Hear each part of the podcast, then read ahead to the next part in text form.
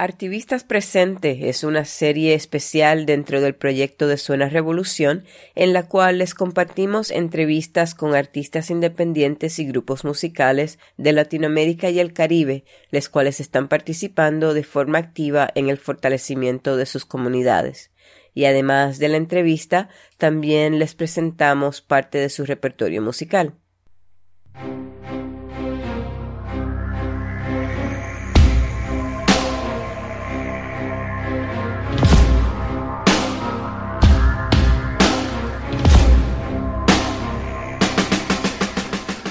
Hola a todos, todas y todos. Mi nombre es Cruchesca Quiroz y quiero darles la bienvenida a otro episodio de Activistas Presente. En esta ocasión les compartimos la entrevista que nuestra compañera de revoluciones y encargada de conexiones comunitarias, Paola Quiroz, le hizo a la rapera feminista, madre y luchadora colombiana Diana Bella. Esperamos la disfruten. Desde las lomas surorientales de la ciudad de Bogotá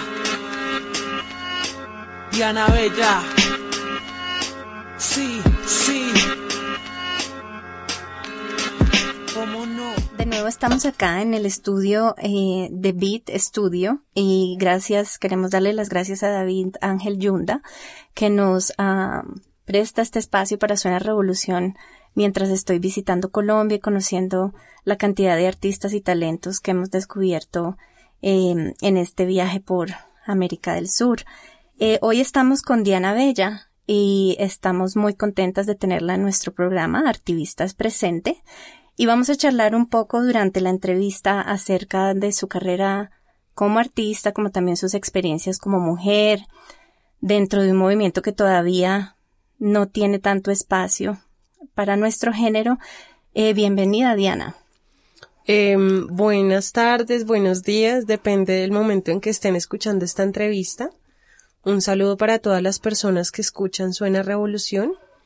Eh, yo también estoy muy contenta de estar aquí, sobre todo con la intención de que en otras latitudes del mundo escuchen nuestro, mm, nuestro discurso, para, pero más que el discurso, nuestras ideas y nuestros conceptos alrededor de la música y de la revolución. Excelente. Cuéntenos quién es Diana Bella.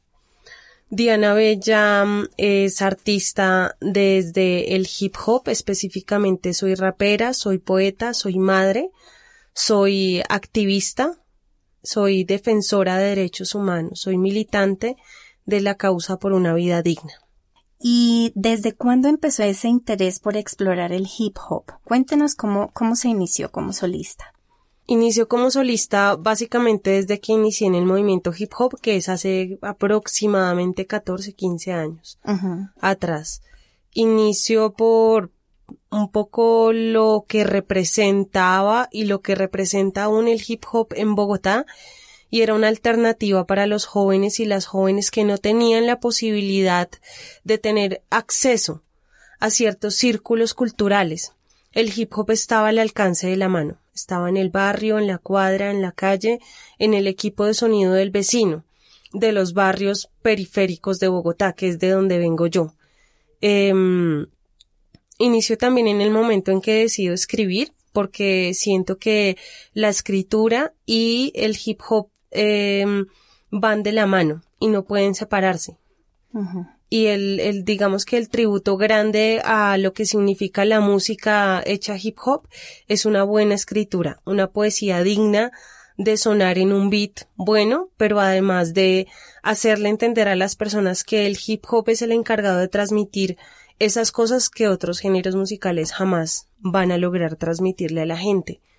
Mm, después de un tiempo hago parte del grupo Mediadores, que es un grupo de la localidad de Engativá, que con el tiempo pues sufre diferentes modificaciones. En ese grupo participó un par de años, luego en un grupo que se llama Por Razones de Estado, en honor a una canción que escribí que es de mi autoría, que está inspirada en el libro de Noam Chomsky Por Razones de Estado. Y posterior a eso, eh, trabajo desde mi carrera como solista, hace ya más de siete años después de Por Razones de Estado y bueno, el tiempo que antes trabajé eh, pues antes de entrar a Mediadores, que fue el primer grupo en el que participé.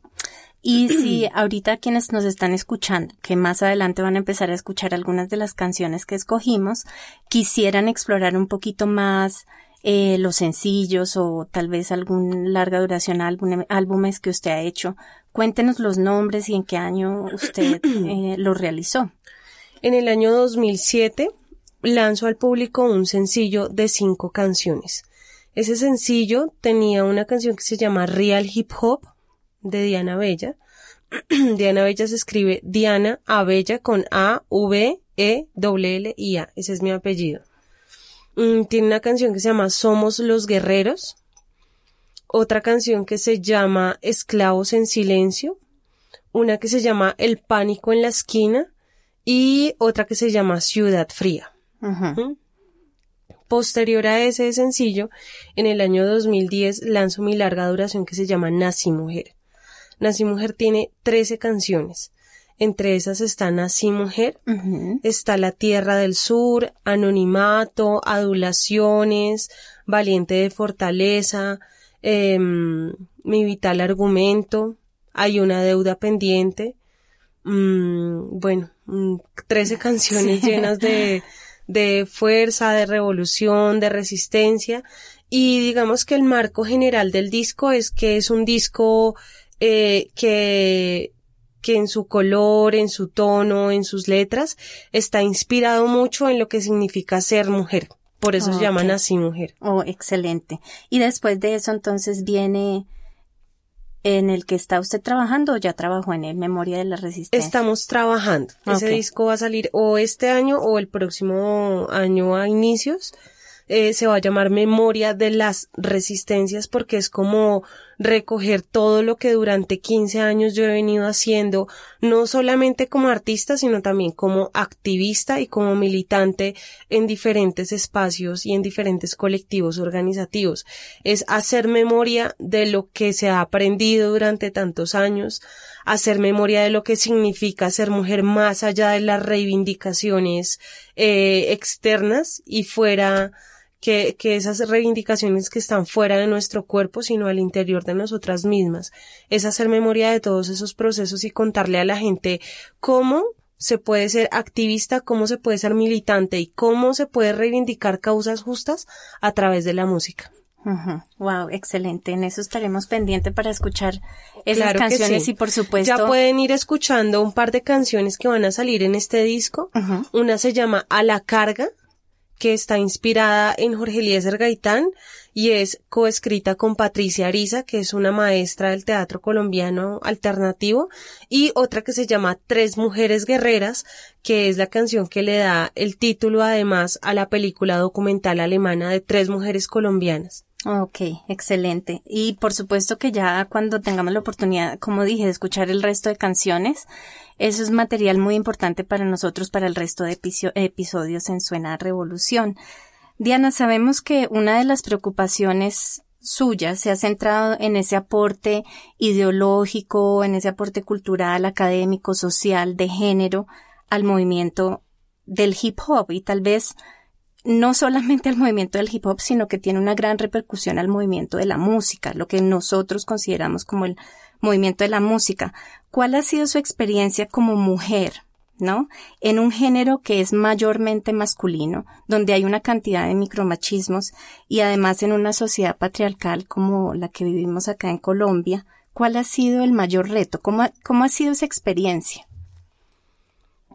Yo creo que, a ver, el mayor reto yo creo que el mayor reto no solamente como mujer en el hip hop, sino como mujer en Colombia y en el mundo, es mantener la iniciativa de un sueño, de una aspiración. Mantenerla, alimentarla, cuidarla y alcanzar esa meta. Porque nosotras las mujeres no la tenemos tan fácil. En muchos sentidos. y, y no se trata ni de victimizar, ni se trata de, de poner todo en, tono feminista, aunque ojalá fuera así. Solamente digo que, que las mujeres tenemos el reto de proponernos metas y alcanzarlas. Y no necesariamente la meta económica, la meta de tener un carro, de tener una casa. porque eso no necesariamente se consigue con buen intelecto y con buen trabajo, sino metas de aspiraciones, de, de cargos, de logros personales. Creo que ese reto no solamente lo tengo yo como mujer en el hip hop, sino lo tiene cada mujer que se propone hacer una carrera, hacer una maestría, llegar a un lugar de dirección en alguna entidad, tener un cargo superior y, digamos, a, lo que siempre nos han otorgado a las mujeres. Eh, específicamente en el hip hop, creo que, que, pues gracias a la vida, a Dios y a mi naturaleza cuento con un carácter que me ha permitido eh, mostrar un poco a las personas que están alrededor mío, pero también de la manera más coherente y más organizada y más disciplinada, enseñarle no solamente a los hombres, sino también a las mujeres, que para alcanzar esa meta que uno se propone necesita de trabajo, de constancia y de disciplina seas hombre, seas mujer, seas niño, seas adulto, seas anciano. Siempre lo que se necesita es de disciplina, de trabajo, de constancia. Así que, pues, hablar de, de 15 años en un hip hop eh, liderado por hombres, con las envidias, los egoísmos y los chismes que tienen los hombres, porque los hombres también son chismosos y los hombres también son egoístas, eh, con los miedos de las mujeres que hacen parte del hip hop y tienen más que envidia o competencia, miedo de superarse a sí mismas y con tantas cosas que implica empezar a surgir en un movimiento hip hop donde la gran mayoría de los grupos se han quedado en el camino y no han logrado ni siquiera sacar un disco, girar fuera del país, sonar en emisoras de eh, públicas, comerciales, es, es un reto y en general en Colombia, salir adelante con las manos limpias es un reto. Eh, hay algo que me quedó muy grabado a mí eh, la primera vez que tuve la oportunidad de verla en la cumbre mundial em, de arte y cultura por la paz que fue en abril del 2015. Y cuando yo la escuché, la primero ver esa fuerza y ese empoderamiento en el escenario, pero también esa invitación de hablar del 24-7, ¿no? Eh, muchas veces, y lastimosamente acá no estoy justificando, a muchos artistas les toca tres horas dedicarlas a su tema de, a su desarrollo artístico y el resto a trabajar en un sistema donde lastimosamente a veces no nos podemos salir de esa rueda. Pero esa invitación es muy coherente a lo que esa invitación que yo escuché es muy coherente a lo que ahora me está diciendo, ¿no? La disciplina, la constancia y la coherencia de que si yo quiero ser un artista en cualquier género, tiene que en mi vida estar las 24 horas, 7 días a la semana, dedicados a ello. De otro modo, como que arar esa tierra va a ser muy complicado. ¿No? Eso fue bien, bien inspirador para mí escucharlo y no soy artista, pero muy aplicable para todo el trabajo que nosotras hacemos en, en Suena Revolución. Muchas de sus letras son bien contestatarias y, y cuestionan el patriarcado, cuestionan los sistemas, eh, invitan mucho no solamente a la autorreflexión, sino como a ir desestructurando una cantidad de sistemas que tenemos impuestos a nivel cultural, social, político, etc. Cuénteme un poco acerca de la canción Nací Mujer. Nací Mujeres es algo que yo necesitaba sacar de mí, como todas las canciones, creo. Eh, Nací Mujer habla eh, de las preguntas que nos tenemos que hacer las mujeres, porque generalmente los hombres escuchan Nací Mujer y dicen es una canción feminista que nos ataca con violencia. Y no, es una canción que primero, en su primera parte, nos hace preguntarnos a nosotras mismas cuáles son las aspiraciones que tenemos. Entonces digo, estamos buscando un marido que mantenga, estamos buscando ser, superarnos bajo la imagen de una presentadora de farándula, con un cuerpo y una estética determinado por un sistema. Estamos eh, buscando mm, al final mm, de nuestras vidas estar en un hogar y dedicarnos a lo doméstico y ojalá ser sensibles y moldeables para poder tener un esposo que nos acompañe hasta el día en que él se muera o que uno se muera. Entonces, esas son las preguntas que, que yo como mujer en un momento de mi vida me hice y todavía me hago. Cuando uno pues crece en una sociedad donde te indican juega con muñecas, eh, ay, mira el matrimonio, tan bonito los, los vestidos de novia, mmm, vea tan chévere esa pareja con sus hijos y su esposo, mmm, chévere tener un hogar y ser una buena ama de casa. Entonces, esas son, son preguntas que yo me hacía y que yo lo que quería era que otras mujeres se hicieran también si era que por más inteligente que fuera esa mujer, lo que estaba buscando era poder asimilar su cuerpo y su personalidad a una presentadora de farándula, de noticias o de cualquiera de esas cosas de televisión, muy moldeada a lo que es la estética, sobre todo europea y estadounidense. Entonces, es, es todas esas preguntas autodirigidas a mí misma, pero también con un poco de respuestas de lo que yo entendí de que, o sea, el cuerpo es un cuerpo y el, la única obligación que tiene una mujer con su cuerpo es agradarse a sí misma y sentirse bien y escuchar su cuerpo para que su, su espiritualidad y su sentir y su físico estén bien. Pero no tiene que corresponder a ser como porque es que ese ser como puede causar dolor, puede causar enfermedades, puede causar daños psicológicos. Desconexiones. Entonces lo que vamos a lograr es, es fregarnos, ¿no? A nosotras mismas, buscando agradarle a otras personas. Y la segunda parte, eh, y de manera además muy delicada lo hago, eh, llama un poco la atención de también de la afuera, ¿no? De esos hombres que se les olvidó que mm, ancestralmente nosotras somos las dueñas de la tierra y que nosotras podemos o no podemos, queremos o no queremos tener hijos y que eso es una decisión personal y que nos han asesinado, que han asesinado a cientos, a miles, que todavía salimos a la calle con la palabra o con la acción nos violentan y que somos somos la movilización de todas esas muertes en silencio que todavía hay muchas que ni siquiera se han denunciado. Es eso, Nací Mujer es una reflexión de parte y parte al exterior, pero también mucho, mucho al interior. Y es como un grito de, de fuerza, o sea, vamos, seguimos adelante. No se trata tampoco de decir acá no está pasando nada, no se trata de decir nosotras las mujeres también podemos o somos las víctimas, no. Se trata de hacer unas reflexiones de la mejor manera y también cuestionarnos a nosotras mismas. Excelente, vamos a escuchar entonces la canción Nací Mujer de Diana Bella. FB7 Estudio, Lupa, Diana Bella. Nací mujer. Pero mujer nací en un mundo pa' machos, de huevas, de pantalones, de golpes, de maltrato, de infidelidades, de irresponsabilidades, de guerras, de multinacionales. Pero mujer nací en un mundo de varones donde a cada uno siete esclavas corresponde la propiedad del alma, sin respeto de nada. Pero nací mujer para estar callada.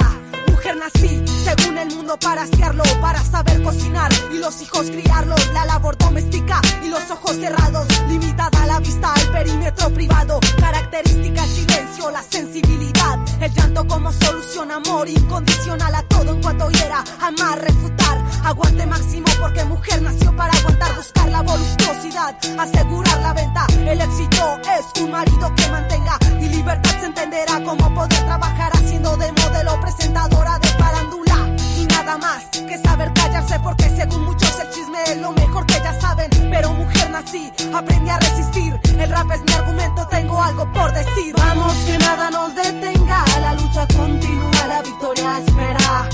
Vamos que mujer representa la vida, el argumento, el amor y la fuerza.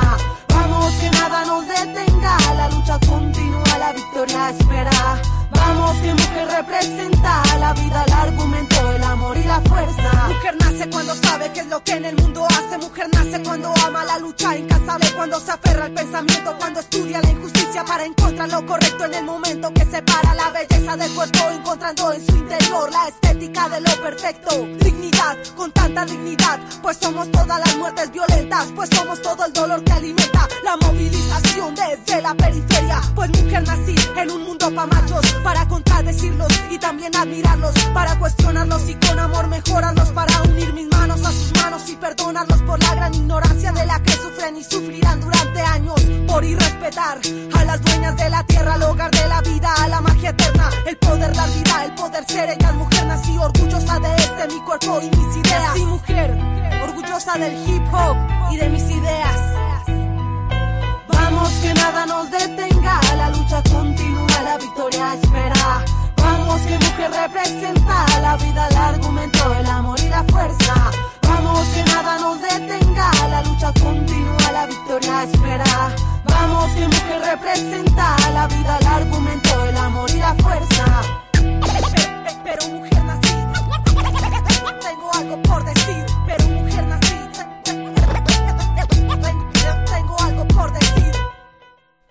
Diana, usted a través de su música se considera que es una activista por la justicia social. Eh, ¿Cómo refleja eso en su vida? Yo, mm, yo nunca había escuchado el término de activista. Me Sí. parece muy interesante. Creo que resume lo que hacemos, pues, algunas personas. En particular, yo me considero, mm, a mí, yo no sé cuando me preguntan si yo soy artista o no, yo cuando me preguntan si soy artista me siento como, como rara. yo siempre digo que es- hago rap, pero sí siempre digo que soy militante de, de una causa que básicamente lo que busca es la dignidad de personas, de muchas personas como yo, que son de origen popular, que nacieron con unas dificultades que no son gratis, que son estructurales de un sistema, de unas coyunturas, de unos momentos, de una política, de una territorialidad. Y, y creo que eso también pues me hace una activista y de todo el tiempo estar analizando, de estar participando, de comprometerme en el nivel en que le es posible a uno comprometerse con, con ciertos espacios. Em, Diana, cuénteme acerca, un poquito más acerca de, em, de los proyectos en los que usted está involucrada eh, en la comunidad, ¿no? No solamente, por lo que tengo entendido, no solamente son proyectos que están relacionados con la música, sino también tienen otra amplitud. Cuéntenos un poco acerca de eso. Sí. Mira que ese tema, digamos, con el, con el tema de, de la comunidad, eh, yo soy muy recelosa de, de hablar de ello. Me gusta, pero no me gusta, por ejemplo, eh, utilizar terminologías como trabajo con la comunidad, trabajo social.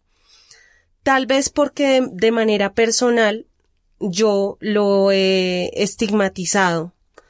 Porque mm, en Bogotá y en el mundo abundan personas que a nombre de esas personas oprimidas, con hambre, silenciadas, se jactan de, de samaritanos que, que dan pan al que no tiene y resulta que es que dan pan al que no tiene porque eso también les está generando recursos. Claro, ahí, ahí me, Sí. quiero interrumpir, me acuerdo de una frase que adoro y hablando hoy de, eh, de, no hablando hoy, pero recordando a Eduardo Galeano, él lo dijo, una cosa es la caridad, que es totalmente vertical, pero la solidaridad es horizontal, ¿no? Exacto. Por ejemplo, ese, ese término de solidaridad, eh, de sororidad, como también hablan las, las mujeres que, que desde el feminismo se lo plantean, es otra cosa.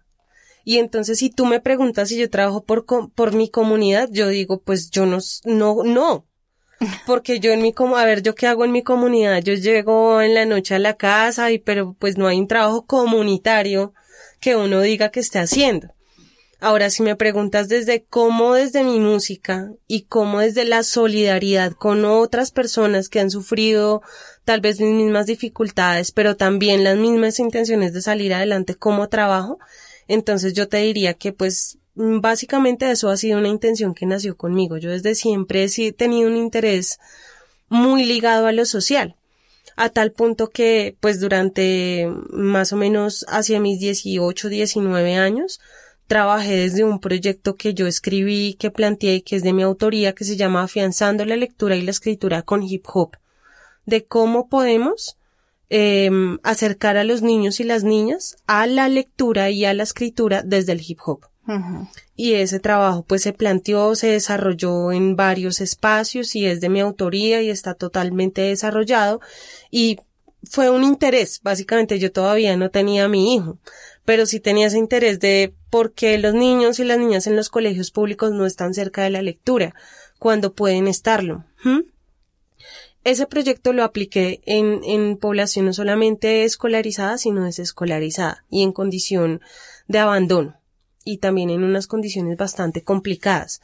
Y lo apliqué con el mayor gusto y además me divertí bastante porque era cantar, escribir y colorear todo el tiempo. Entonces, pues, ¿quién no se divierte haciendo eso? Posterior a ello, eh, y como un poco paralelo, trabajé desde em, el fortalecimiento de las mujeres en el hip hop. Y creo que eso marcó un hito. O sea, eso fue algo importante en Colombia. Porque en Colombia nadie se había preguntado cómo, cómo hacer un colectivo, cómo juntar a las mujeres en un gran congreso de mujeres hip hoppers. Y en el año 2007 yo dije, vamos a hacer un congreso, el primer congreso distrital de mujeres hip hopper. Y nos juntamos más de 200 mujeres a hablar de lo que significaba el hip hop. Después de eso se gestionó un dinero para trabajar talleres, se, además de los talleres que se trabajaron, se sacaron dos publicaciones que las dos se llaman Callejeras. Em, Callejeras 1, Callejeras 2. Y las dos recogen procesos, recogen historias de vida. Y eh, después de eso, mm, ligado al trabajo con ONU Mujeres, he hecho parte del proceso Únete, que se llama Campaña Únete en contra de todas las formas de violencia hacia las mujeres. ¿Qué he hecho en esa campaña? Primero, participar en una gran canción con artistas de toda América Latina y el Caribe. Segundo, acompañar foros, conversatorios, talleres, conciertos, de todas las maneras posibles para trabajar el tema. Y en tercer lugar, em, pues me gustaría hablar también de un proceso que se llama Juntos por la Vida, que es un proceso del cual empecé a ser parte en el año 2009. Y Juntos por la Vida trabaja y defiende la vida de los jóvenes en los sectores populares. Y la vida no solamente es que estemos vivos, sino que estemos vivos con empleo, con educación, con alimentación, con un espacio digno, con un territorio digno para vivir.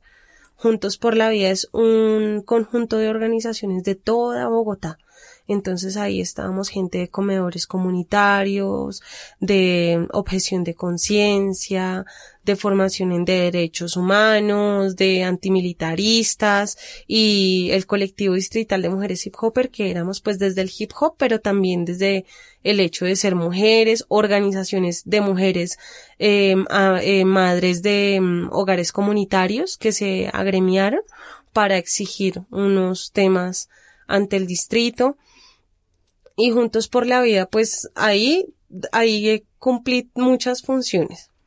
Desde organizar la comida en las ollas comunitarias, hasta asistir a los espacios de reclutamiento de jóvenes eh, para el ejército, para el servicio militar obligatorio, haciendo encuestas, eh, guiándolos a los abogados que estaban en esos espacios para que los asesoraran de cómo objetar conciencia y también de su proceso legal, eh, una labor totalmente operativa, desde repartir flyers, convocatoria de todo, hasta mm, llevar la campaña a espacios como Hip Hop al Parque en el 2010 porque yo fui invitada distrital, entonces yo coloqué la campaña Juntos por la Vida, como parte de mi puesta en escena. okay. Se hizo un video que está en redes sociales que se llama eh, Hay una deuda pendiente en vivo y ahí se habla de Juntos por la Vida. Ese día entregamos camisetas, repartimos información a todo el público asistente.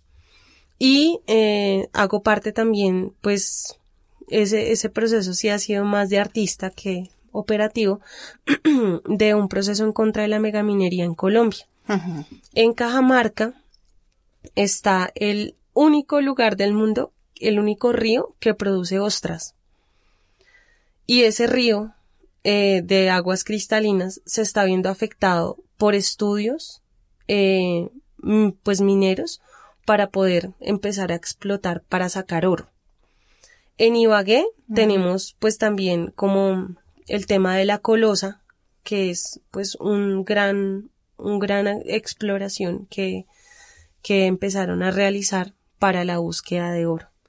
Y pues ejemplos como el páramo de Santurbán y muchos territorios en Colombia que están siendo explotados eh, y ahora aún más con el tema de las licencias eh, ambientales express que ha instaurado el gobierno, donde en el menor tiempo posible dan una licencia ambiental.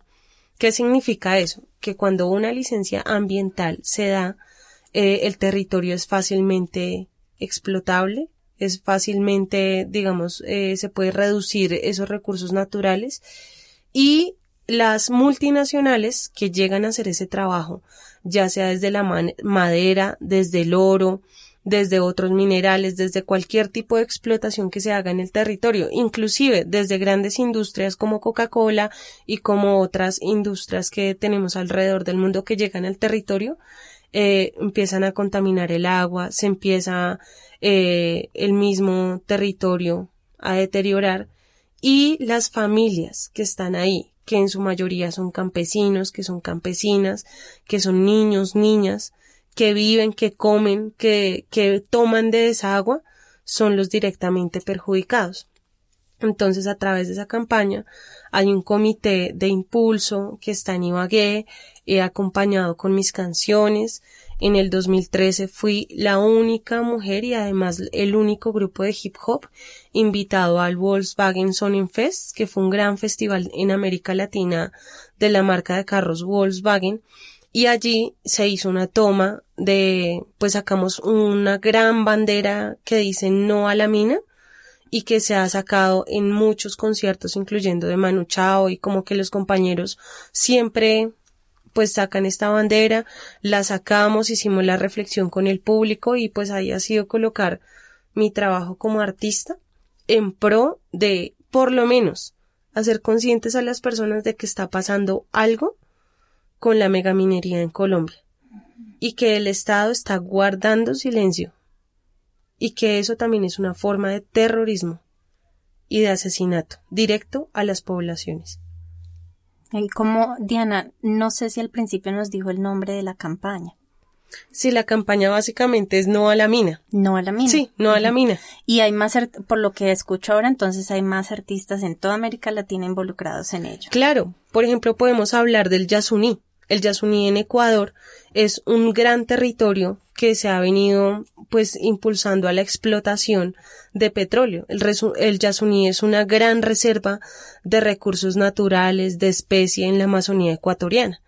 Em, en Ecuador tú también encuentras otra serie de artistas que están vinculados a la defensa del Yasuní. Inclusive yo en el año 2011 estuve allá en Ecuador con una serie de circuitos artísticos que hicieron por todo Quito en la defensa de, del Yasuní y o sea, así sucesivamente. En Colombia también seguramente yo no los conozco, pero eh, para darte un ejemplo, Héctor Buitrago tiene su campaña eh, por la defensa del agua que es el guitarrista de Aterciopelados. Entonces, hay bastantes artistas involucrados. Involucrados. En trabajar desde diferentes perspectivas por ese daño tan desastroso que está causando la minería en todos los países de América Latina. y en América Latina. Y uno de los grandes involucrados, por supuesto, es Canadá. Sí, y hay que decir también que cuando una multinacional llega, no llega de manera inocente. Las multinacionales también impulsan el paramilitarismo, impulsan que los paramilitares lleguen a los territorios y empiecen a desplazar a la población, porque la población se resiste a que les dañen su agua, a que les roben sus tierras, a que les siembren eh, cosas que no les van a dar, pues para que ellos se alimenten. Y entonces, ¿qué hacen los paramilitares? Violan, asesinan, descuartizan y desplazan a esas personas que están en esos territorios. Entonces no es una cuestión de todo en contra del imperialismo yanqui y un cliché o un panfleto. Se trata de cosas reales como lo que significa el desplazamiento forzado en Colombia.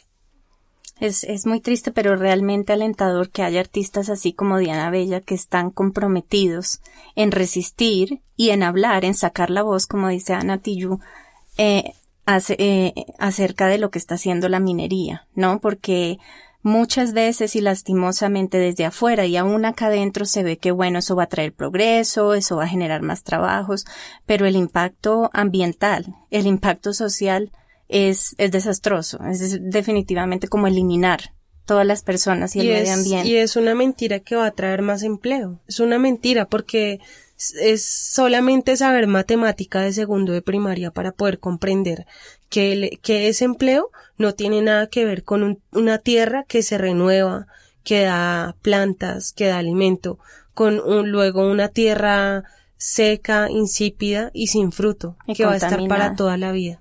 Sí, hablando de este tema, ¿qué, ¿qué la inspiró a escribir Esclavos en Silencio?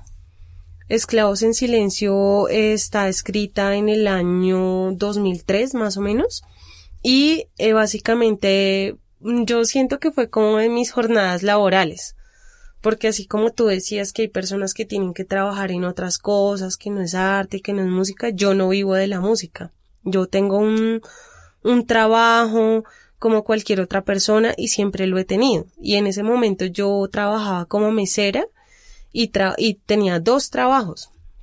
Entonces era como la jornada de subir, de, yo vivía en una loma y esa loma permite la vista de toda Bogotá porque queda en el centro oriente. Entonces da el sur, miras el sur, miras el norte y miras el occidente. Y, y como toda esa dinámica de ver subir y bajar gente en la mañana y en la tarde y también como un poco de la, de la dinámica de mi mamá de trabajo y de la mía y de ver que uno se convertía en un esclavo en silencio. O sea, que como que la vida cambiaba, ¿no? Porque, bueno, cuando uno está en el colegio, pues es más libre y sea que sean las necesidades, uno tiene como más posibilidad de, de crear y de explorar. Ya cuando uno cumple una cierta edad, ya tiene que trabajar, que tener horarios, que cumplir unas funciones. Y fue como el relato de lo que significaba eso, entrar directamente en una vida laboral y el reto de lo que eso significaba. Entonces vamos a escuchar ahora Esclavos en Silencio, una situación que se vive a diario en todos los rincones de América Latina.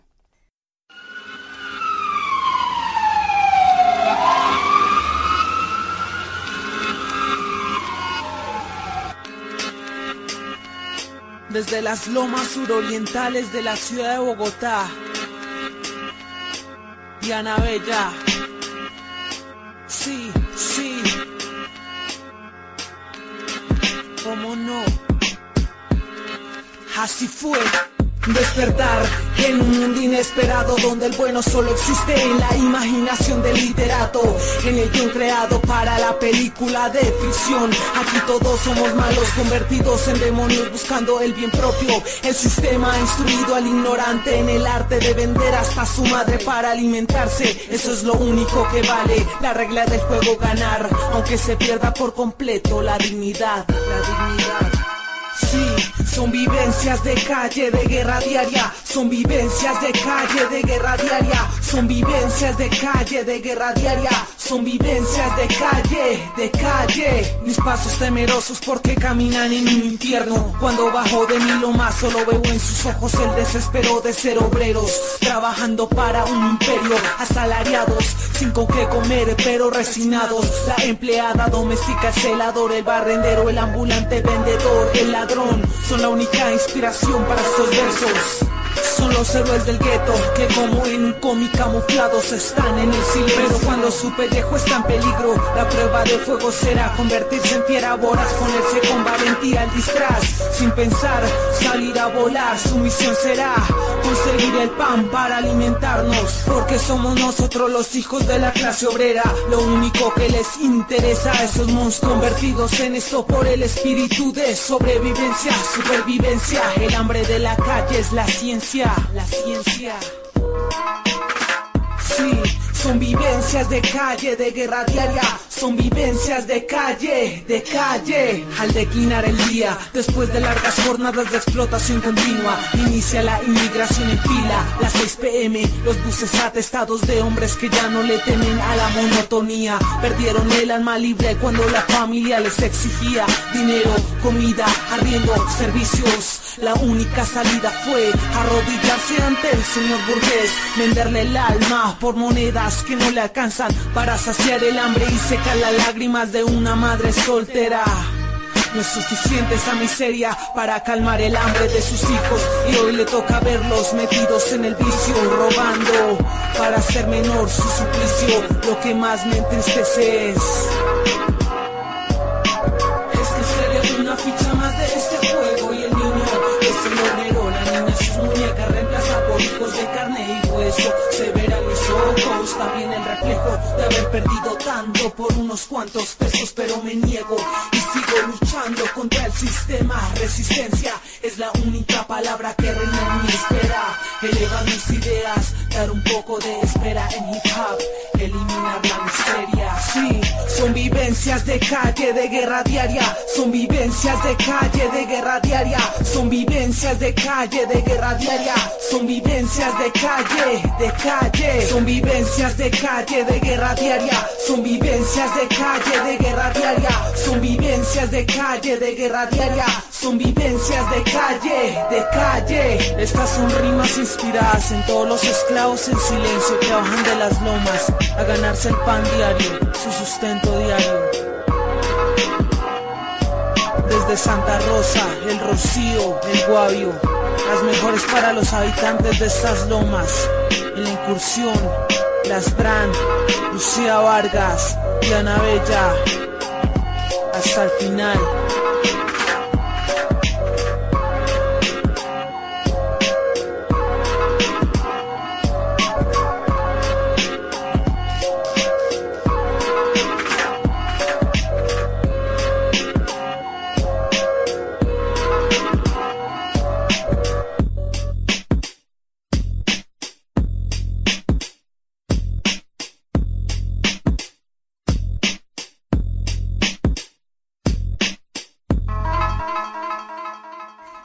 ¿Qué pueden hacer realmente ustedes como activistas en contra de la estigmatización y, esa criminalización de jóvenes en los sectores populares, más cuando están interesados en el hip hop?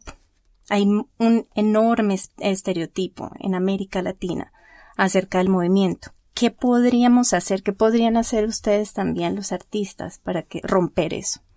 Yo creo que, pues el, el, primer ejemplo que hay que dar, ahí sí como dicen, el ejemplo empieza por casa. Y yo siento que yo lo he dado y en eso sí, pues me siento como orgullosa de mí misma porque, porque ha sido tratar de, pues en un primer momento, nunca he dejado de ser hip hop. Mi rap es un rap súper clásico. No se sale ni en una orilla de lo que es el rap eh, cuando nació eh, en Nueva York y cuando empezó a contestar y a responder por ciertas dinámicas que estaban pasando. En ninguna orilla es fusión, en ninguna orilla es nada más que rap. No tengo nada en contra de la fusión, me parece súper chévere la gente que lo hace, me parece muy interesante, pero yo no lo haría.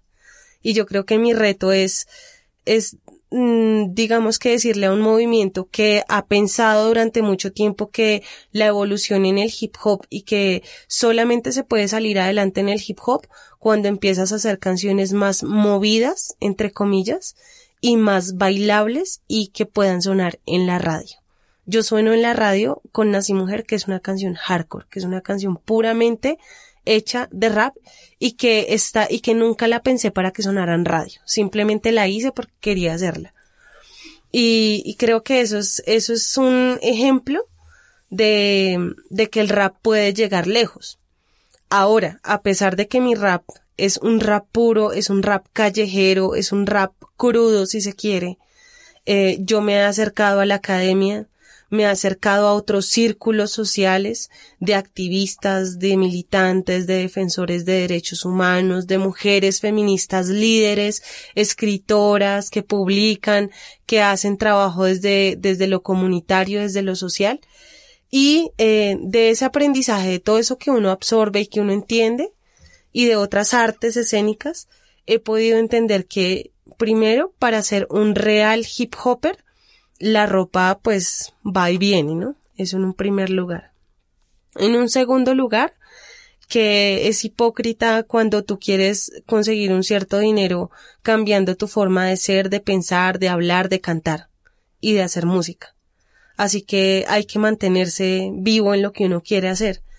Y, y muy importante es que, y eso siento que no solamente en el hip hop ah, falta, sino que en esta sociedad cada día se empobrece más en cuanto a eso. Y es que, y no tiene nada que ver con el hip hop. Yo crecí en una familia humilde pero con valores, donde me enseñaron cosas básicas, como el respeto, como la honestidad, como la seriedad, como la palabra. Y esos son valores que hoy en día casi no se tienen. Y eso no tiene necesariamente que ver con hip hop. Hay gente que está en corbata y con camisa blanca en oficinas que tienen muchísimos menos valores que un rapero del barrio más pesado de Bogotá. Así que yo lo que, lo que puedo, digamos, invitar siempre es a que los hip hopper también se pregunten, se cuestionen eh, alrededor de su música. Y también es un poco de, de, de madre, o sea, como que cuando uno contesta y cuando uno hace letras contestatarias, lo que quiere es hacer una reflexión, más no una queja sin sentido ni una revolución sin causa. Y las revoluciones son pequeñas cosas también. La revolución es aprender a respirar el aire de la mañana y a disfrutar de madrugar y aprovechar más el día eh, la revolución también es que si tú quieres sacar un disco debes trabajar para ahorrar y poder pagar una buena producción y así generarle también ingresos a otras personas que, que trabajan desde la música. La revolución también es un poco respetar como el trabajo de otras personas y no denigrarlo sin conocerlo. Es también estudiar, salir adelante. Hoy en día hay muchas oportunidades de educación pública y tú puedes acceder a ellas, pero no quedarse toda la vida quejándose por, por la infortunia de haber nacido en un país que de por sí el único problema que tiene es la gente que no quiere luchar por él. Wow, esa última frase está, sería excelente para un título de una canción. ¿Cuán importante es para Diana que su música se escuche fuera de Colombia? ¿Y cuál sería la forma más efectiva para apoyarla en ese esfuerzo? Bueno, mmm, yo, yo creo que, mm, pues, ¿cómo, ¿cómo, me pueden apoyar, sí? Yo me siento rara cuando digo de apoyo porque como que también acá en, Bogotá de pronto se ha estigmatizado mucho eso, ¿no? Como que siempre es, ay, los raperos ahí pidiendo y... Sí, pero no desde esa perspectiva, ¿no? Sino como desde un apoyo solidario. Y yo creo que hay muchas maneras de apoyar. Entonces, ¿cuál sería tal vez esa visión que usted tiene. Tal vez de una manera como me pueden ayudar muchísimo es, bueno, mm, yo ahora mismo voy a, pues como te conté, estoy en proyecto del segundo disco, voy a sacar, obviamente que cuando ya esté masterizado el disco, un videoclip de una canción del disco y todo eso se va a empezar a difundir. Y digamos que yo más que cuál es mi mayor satisfacción no tanto el tema de la fama ni el número de eso al final va y viene, pero sí que las personas se lleven un mensaje, que eso que uno quiere y como que necesita decir, otras personas lo escuchen y lo repartan por todo el mundo. Yo tengo una página de Facebook, un fanpage que inclusive pues fue hackeado, fue robado, eh, lo cerraron, eh, entonces yo he tenido que lidiar con eso todo el tiempo, porque a mí siempre están como buscándome el quiebre por lado y lado. Pero este, pues ya llevo dos años con él, se llama Diana Bella, guion hip hop. Y eh, este, este fanpage que llaman en Facebook, ahí yo voy publicando todas las cosas que voy sacando. Entonces una forma en que me pueden ayudar es primero pues accediendo a la página, dándole un like y cada vez que yo saque un video, compartiéndolo si es que obviamente el tema les interesa, les parece que tiene que ver con algunos procesos en otras partes del mundo o a lo mejor de manera personal les llama la atención. Eso por un lado. Y por otro lado, pues cuando yo saqué mi disco, sí, eh, como que sueño con hacer una gira por América Latina y por Estados Unidos. Y ha sido también un conflicto para mí porque yo siempre decía, yo a Estados Unidos no voy a ir. Y resulta que en Estados Unidos he descubierto complicidades, resistencias, procesos, gente que está luchando también desde ese, desde ese centro que es también periferia. Entonces, por, como por ir por ese sur global y poder extender esa música. Así que cualquier persona que me esté escuchando, que tenga un proceso, que tenga un espacio, un festival y podamos ir pensando en una gira por América Latina y Estados Unidos lanzando ese disco en el 2016, sería genial poder pues acceder a esos espacios. Eh, seguramente iré con mi hijo, que ahora mismo nos acompaña acá, y la idea es hacer memoria de las resistencias de Colombia y el mundo. Sí, ese es también un sueño de Suena Revolución, que ojalá en el futuro próximo tengamos la oportunidad de reunir a muchos de los artistas que han tenido una tarima en Suena Revolución para que pudiéramos hacer ya sea una compilación, una producción o, o darles oportunidad también, abrir oportunidades con festivales, con contactos en, en ese, en ese espacio donde nosotros estamos, que es, está al norte, pero no sabemos si realmente hemos encontrado el norte. Exacto. Eh, y darle, darle como esas avenidas a muchos artistas que lastimosamente no tienen ese espacio, ni esa voz, ni esa fuerza en una cantidad de emisoras comerciales que siguen reproduciendo lo que el sistema quiere escuchar. Exacto, cosas que es lo mismo, lo mismo, las mismas letras, lo mismo, el amor, el desamor, eh, la fiesta. La vida no es eso. No, La vida, ojalá va mucho no la allá pasáramos en fiesta, pero la vida es mucho más que eso. Sí, Diana, muchas gracias por esa invitación y ojalá otros ah, productoras y otras personas interesadas en una persona como Diana Bella la contacten a través de su gracias. página de Facebook. Ahora vamos a escuchar la canción Tierra del Sur, eh, donde esa historia de la tierra cuenta la historia verdadera. Eso es lo que nos dice Diana en la canción. Eh, ¿De dónde viene la influencia de la música? Para mí es norafricana, lo que escucho al fondo, pero puede que sea de otra parte. ¿De dónde viene la influencia de, de la musicalización de la canción? La, el productor es de Portugal. Oh, ok. Entonces seguramente pues tiene, tiene toda esa como herencia africana y de la diáspora y todo lo que representa eh, pues el tema de, de, de lo afro. Pero eh, sobre todo es la fuerza, ¿no? Es una canción con demasiada fuerza que también incita a Latinoamérica, que también incita a lo andino. Y, y la Tierra del Sur está inspirada en un libro de William Ospina que se llama Ursúa. Ajá. Así que pues eso es resumido. O sea, la Tierra del Sur es, es inspirado en, en Ursúa. Y es una reflexión y cuando yo digo que cuente la Tierra la historia verdadera, estoy hablando de que mm, hay una historia que fue silenciada, que fue asesinada, que fue el mayor genocidio de la historia y fue cuando asesinaron a nuestros ancestros eh, los españoles cuando llegaron a estas tierras y los ingleses y cada colonizador que llegó a tierra ajena cuando empezaron a desplazar, a asesinar. Entonces, em, es una reflexión y también como, como fuerza, ¿sabes? Porque cuando uno está trabajando por, por estas causas, uno mm, se siente a veces desanimado y uno dice, bueno, tanto trabajo, tanto esfuerzo, tanto tiempo dedicado a esto, ¿para qué? Si las cosas a veces no, pues no se ven y no cambian. Y La Tierra del Sur es una canción de fuerza, de, de seguir, de, de batalla, como de no nos vamos a dejar vencer y vamos a seguir luchando y vamos a seguir resistiendo. Diana entonces nos presenta la canción Tierra del Sur.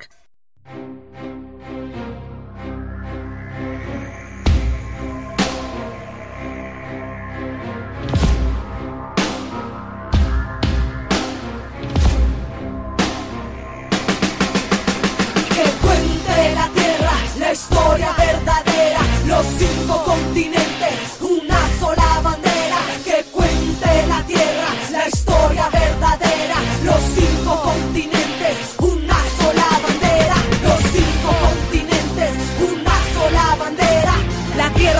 Donde nace mi alma, hunde en la raíz en lucha legendaria. Antes, mucho antes de himnos y banderas de que por maldad impusieran fronteras. Pueblos con historias conocían de signos, sabían de demonios que buscaría nuestro exterminio. Pidieron al sol y a todos sus dioses una actitud contra colonizadores. Incas, mayas, indígenas y sus razas resisten aún en la Sierra Nevada de Santa Marta, Guajira, Amazonas, el Cauca. África, Kenia, Oriente insurgente, Durban, Palestina, historia reciente. Las panteras negras aún cuidan su gente, el Kirimandaro vigila potente. La tierra del fuego, Irán se mantiene occidente, rechaza a su pueblo, sostiene la lucha librada en todos los frentes. Que cuente la tierra, la historia verdadera, los cinco continentes, una sola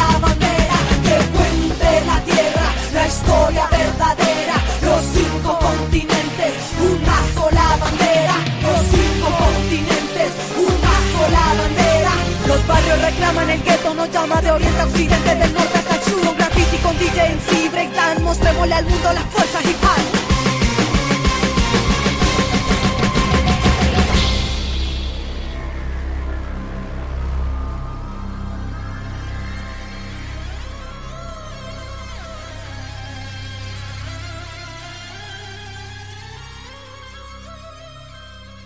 Que es- esta es una pregunta que nosotros le hacemos a todos los artistas que ah, entrevistamos en Artivistas Presente. Y es, ¿qué sonido, instrumento musical, género de música o cualquier otra cosa le suena a Revolución? A mí me suena a revolución el hip hop. ¿Por qué le suena? Así.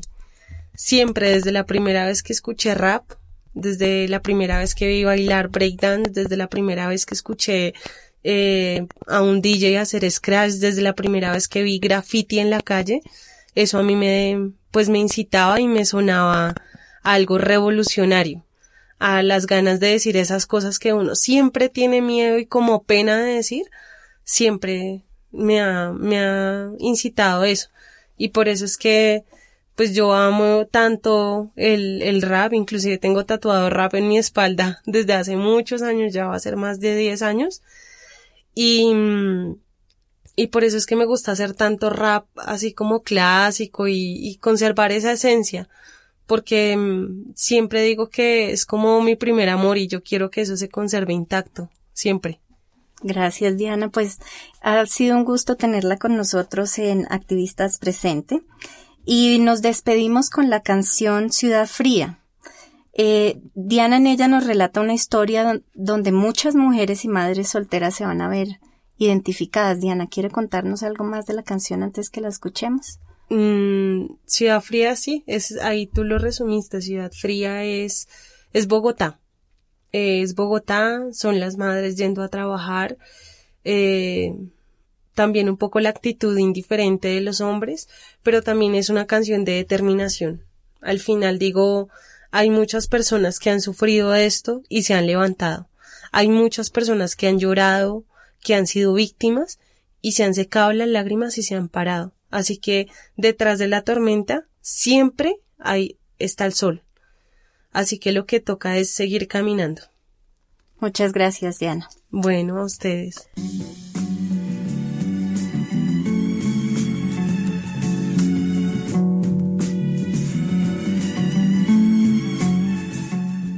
Bueno, gracias por acompañarnos en este episodio de Activistas Presente. Recuerden que pueden escuchar todos los episodios de Suena Revolución en nuestra página web, la cual es www.suenarevolucion.org y también nos pueden seguir y contactar por Facebook como Suena Revolución, en Twitter como Suena Revolú y a través de nuestro correo electrónico, el cual es suena a revolución gmail.com.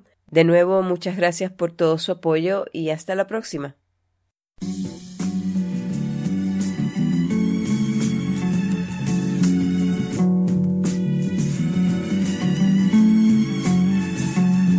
Desde el suroriente Big Mancilla, Diana Bella, Hardisi. Así es, Colombia, Bogotá, para el mundo. Ha llegado la noche silenciosa y fría. La luna cubre con su luz las calles vacías. Y entre los rincones se esconden sueños, historias de hombres que se va llevando el viento lento, el miedo. Aunque la vida no sea lo que se esperó, no. Cada quien busca su medida, una solución. Detrás de la tormenta se esconde el sol. No habrá perdedor, no hay ganador. Inicia buscando en el miedo el último instante de su alegría. Piensa que le dirá a su familia si apostó hasta el amor que su esposa le tenía a Luis. Ha pasado cinco años en trazar y fortuna. Él fue un empresario nacido en buena cuna, pero era adicto a mujeres y casinos. Hoy es un desempleado más que dejó varios hijos sin importar su destino.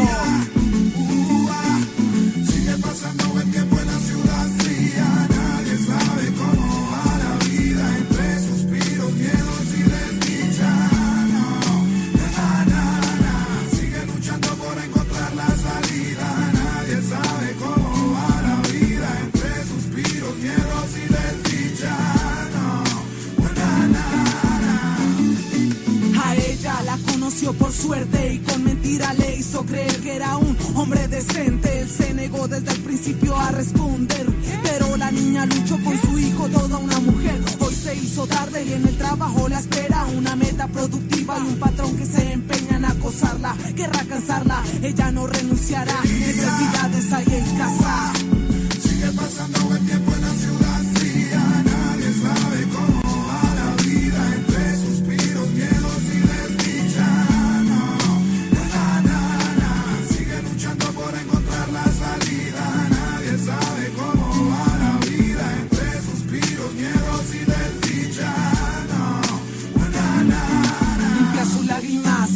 Oídos sordos a humillaciones escuchadas. Es fiel a una industria que roba su alma, la tiene esclava en forma de empleada. Sin embargo, es una buena mujer, paga impuestos cada vez que es necesario. Una picha sin amor de este estado autoritario. Aunque la vida no sea lo que se esperó, ella buscará su medida una solución. Hay un mundo distinto en la mente de otros hombres, hay sueños perdidos, algunos que se esconden. Hay quienes no quieren salir a luchar, yo sé que prefieren su dolor callar. He conocido miradas vacías, yo he visto en las calles reinar la malicia. Entiendo que no existen muchas alternativas, pero me prometí a mí misma no darme por vencida. No, no.